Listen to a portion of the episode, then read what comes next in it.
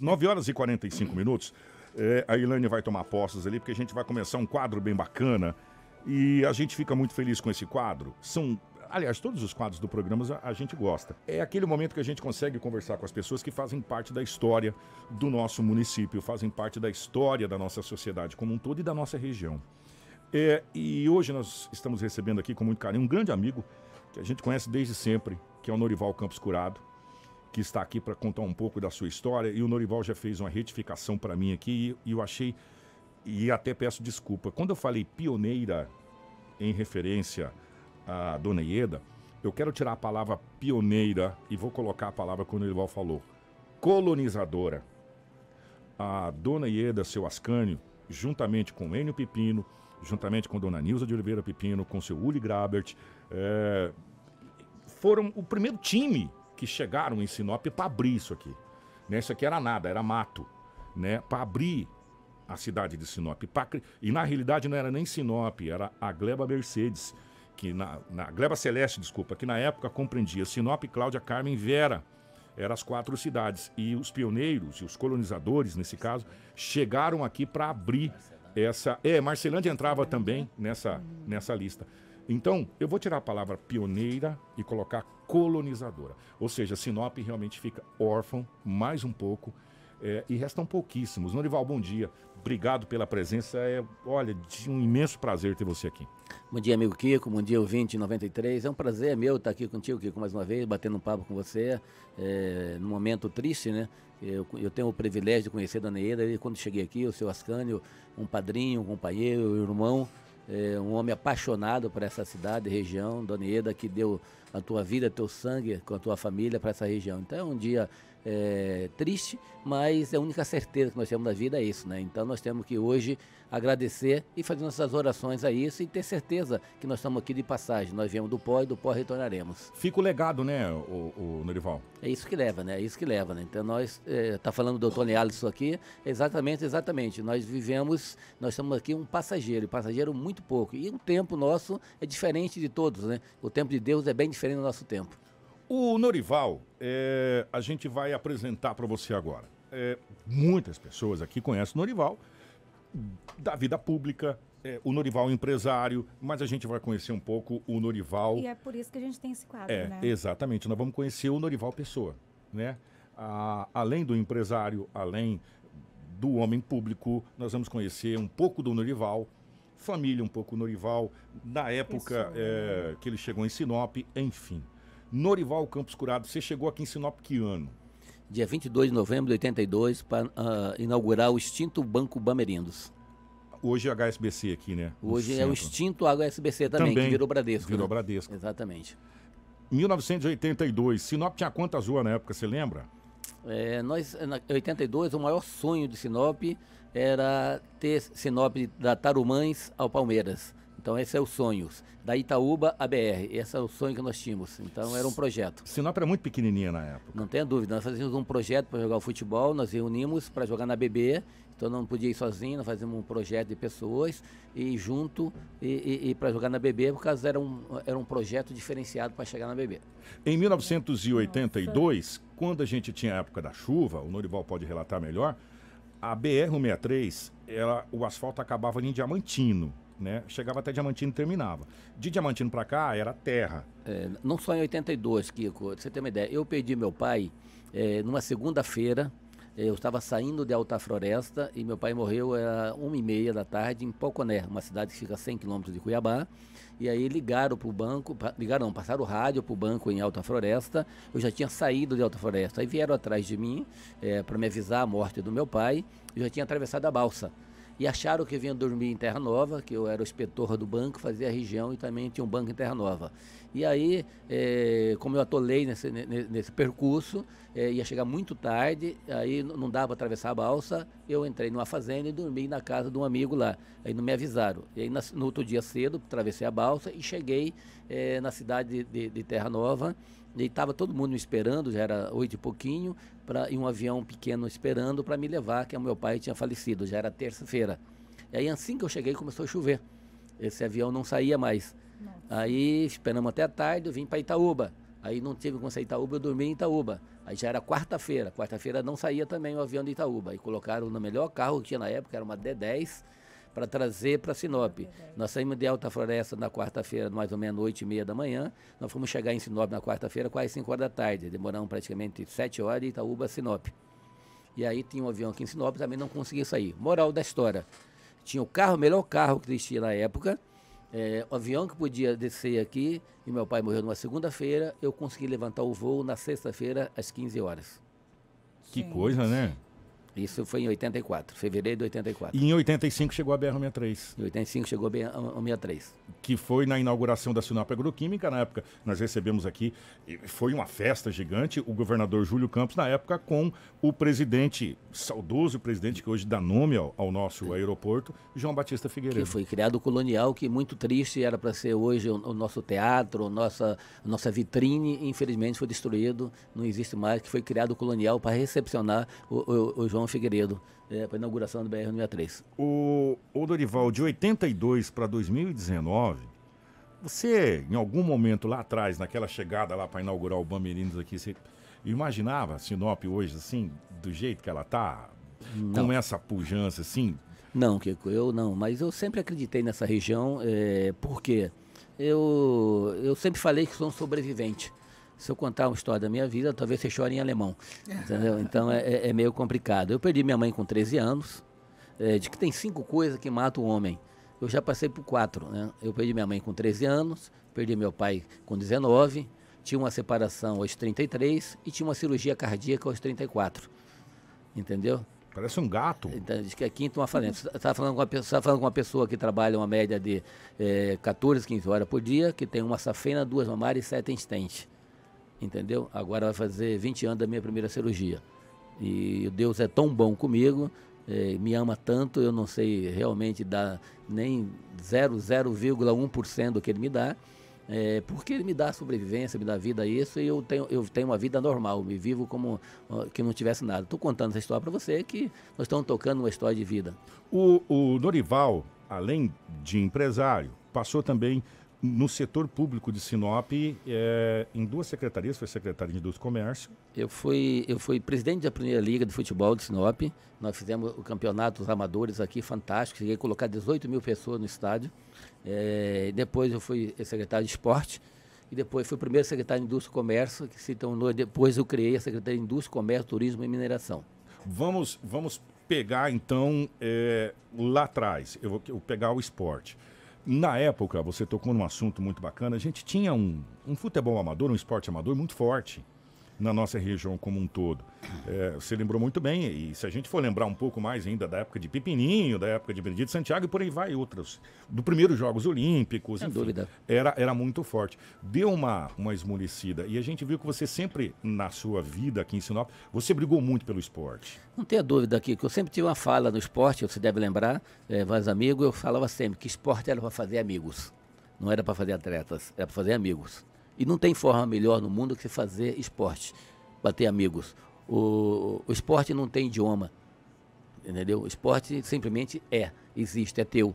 E esse teve esse privilégio de, de, poder participar e sempre participei em todas as embaixadas. Quando eu fui secretário, eu cheguei a ter 34 moda 33 modalidades de esporte em Sinop, ter natação naquela época, tênis. Se imaginar, nós fizemos naquela época. Nós sediamos campeonatos brasileiros de handball aqui entendeu? Fizemos brasileiros aqui, fizemos esporte, colocamos 18 mil pessoas no final de um campeonato amador, porque nós buscamos pessoas, buscamos parcerias e sempre buscamos. Então você não, não tem como ser feliz sozinho, Kiko. Você só é feliz se tem alguém feliz ao teu lado. Então não tem como você. É a mesma coisa você ter uma geladeira cheia e não poder comer. Então, é, rico e pobres existem algumas diferenças.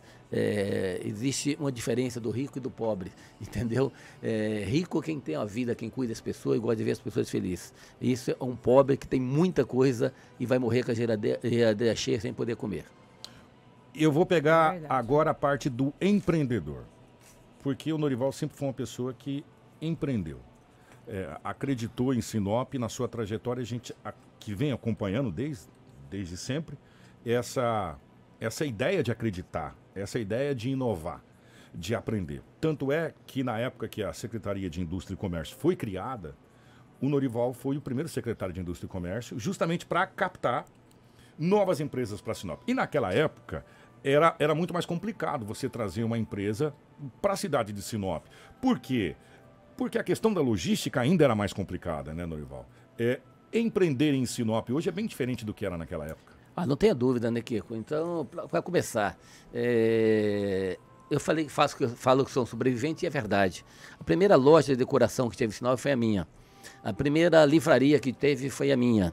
É, o primeiro é, corretor de seguro, vendedor de seguro anônimo, foi eu. É, nós não tínhamos, ninguém, até hoje muitas pessoas confundem corretor de seguro, seguritário com bancos é, a comercial e confunde muito isso. E quando eu fui secretário, é, eu tive um desafio muito grande. Foi o maior desafio que Sinop teve. Se você fazer um levantamento hoje, se a imprensa tiver um cuidado desse, eu digo para vocês que 70% ou mais dos ricos de Sinop é de 2000 para cá.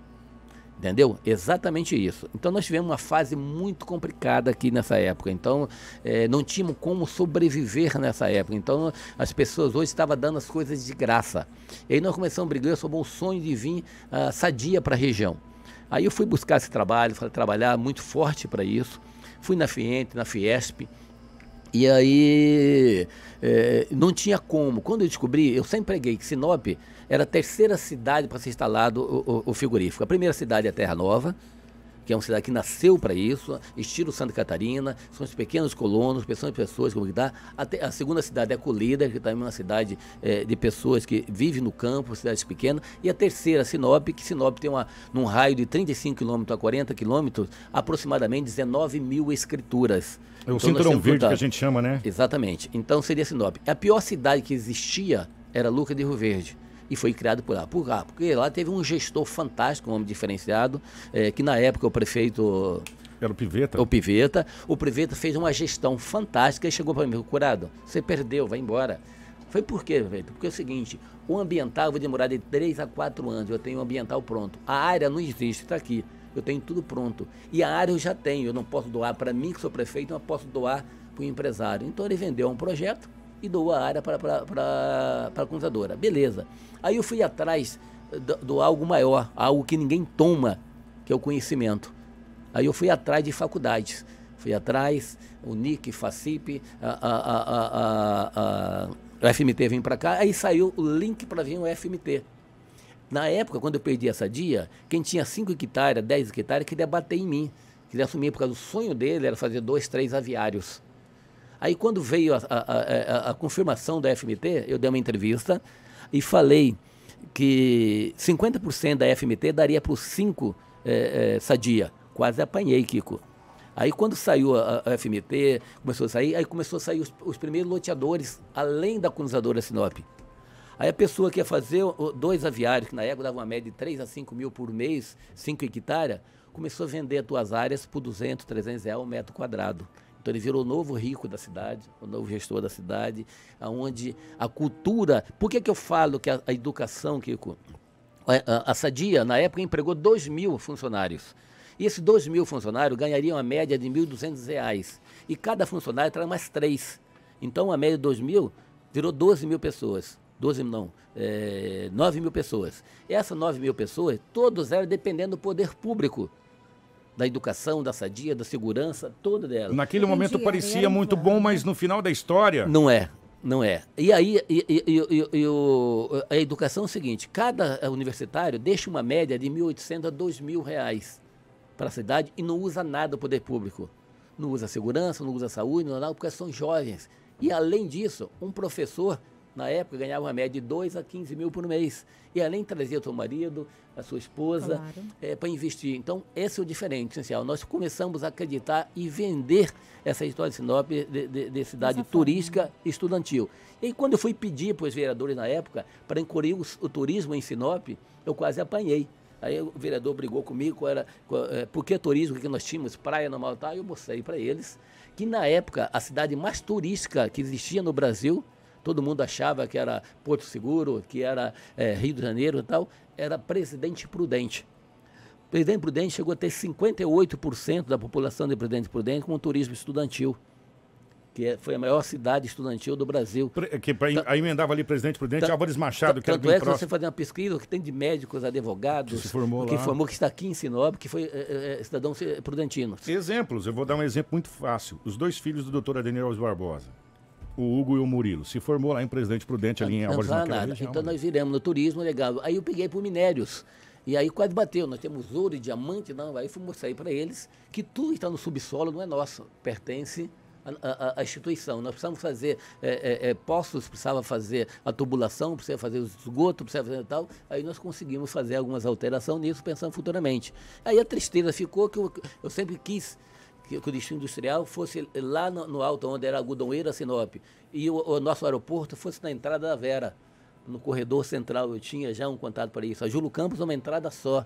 O nosso centro de evento para ser dentro do Parque Florestal, para ser criado uma mina Inhambi.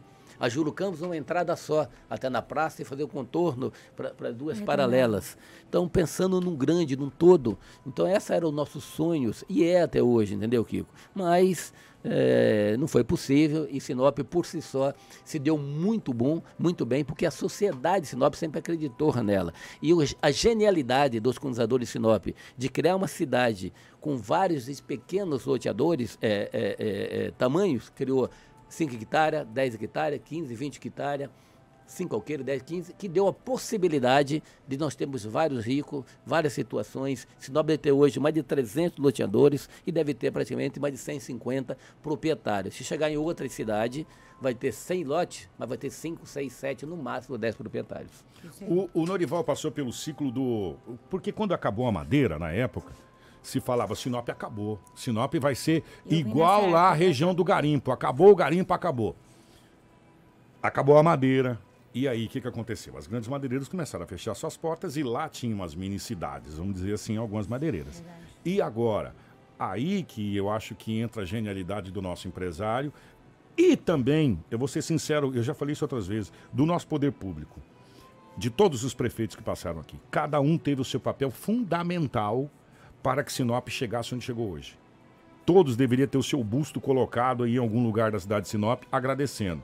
Oswaldo, Geraldino, eh, Adenir, Contini, Nilson Leitão, Juarez, agora a Rosane Martinelli. Cada um no seu momento teve um papel fundamental para que Sinop nos perdesse. O fim do ciclo da madeira foi, foi um, um momento muito complicado para a gente aqui.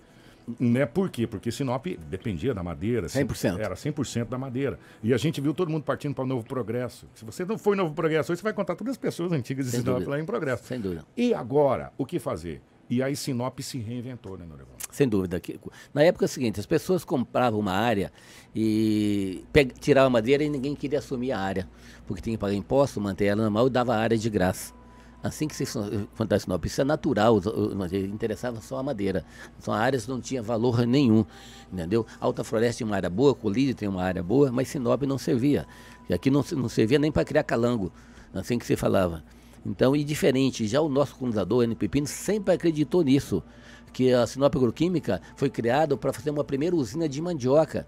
Então foi o melhor alcoamido que foi produzido no mundo foi feito em Sinop. Mas devido a não ter tecnologia, mão de obra na época, que se não foi para frente a condensadora. Então a, a, a fábrica de, de, de, de amido. Agroquímica. Exatamente, exatamente por causa disso. Então hoje não, hoje se planta com, com máquina, colhe com máquina, mas naquela época não tinha não como tinha plantar. Isso. Então, é, por mão de obra que não deu tempo a isso. Então Sinop é uma coisa diferenciada, porque abriu-se as pessoas, abriu para todo mundo, foi um leque. Então foi uma cidade sem dono, que abriu para todo mundo. Então, o que, que faltou de Sinop? Falta até hoje, Kenko. As pessoas têm mais cuidado com outros. Eu sempre briguei, estava falando com o Gelson agora em off, que a maior lamentação que eu tenho aqui em, em, em Sinop, que uma, a única coisa que não tem um problema aqui, a única coisa, só tem uma coisa que não tem problema aqui, é espaço.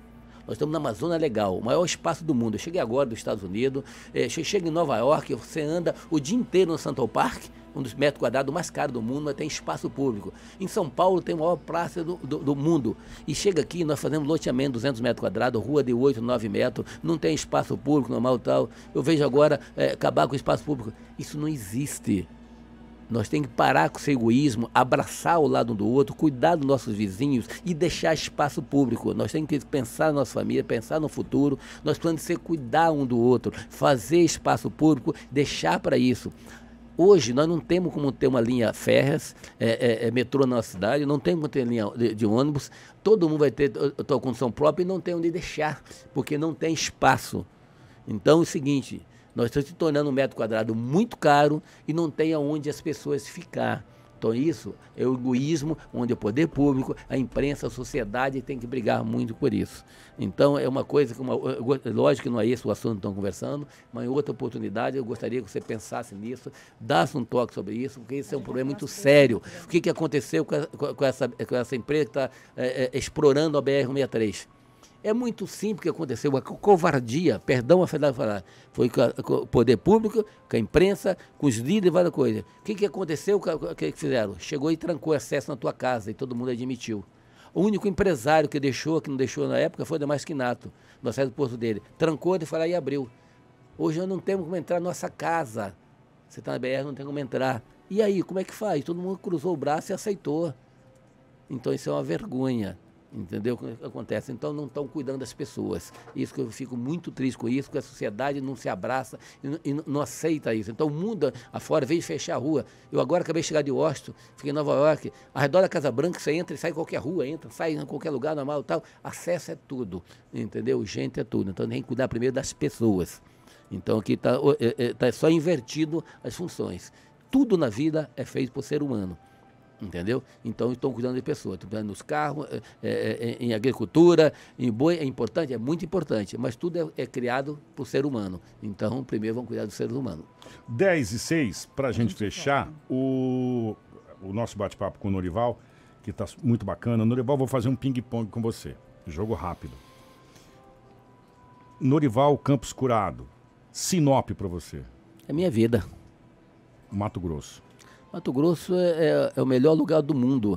É, não, não, existe lugar igual o Mato Grosso. É onde o, o, o, Brasil acontece e o Brasil não conhece o Mato Grosso. Sua trajetória de 82 até agora? É uma, uma só sobrevivência, de agradecimento a Deus, a minha família, meus amigos, Sinop. É,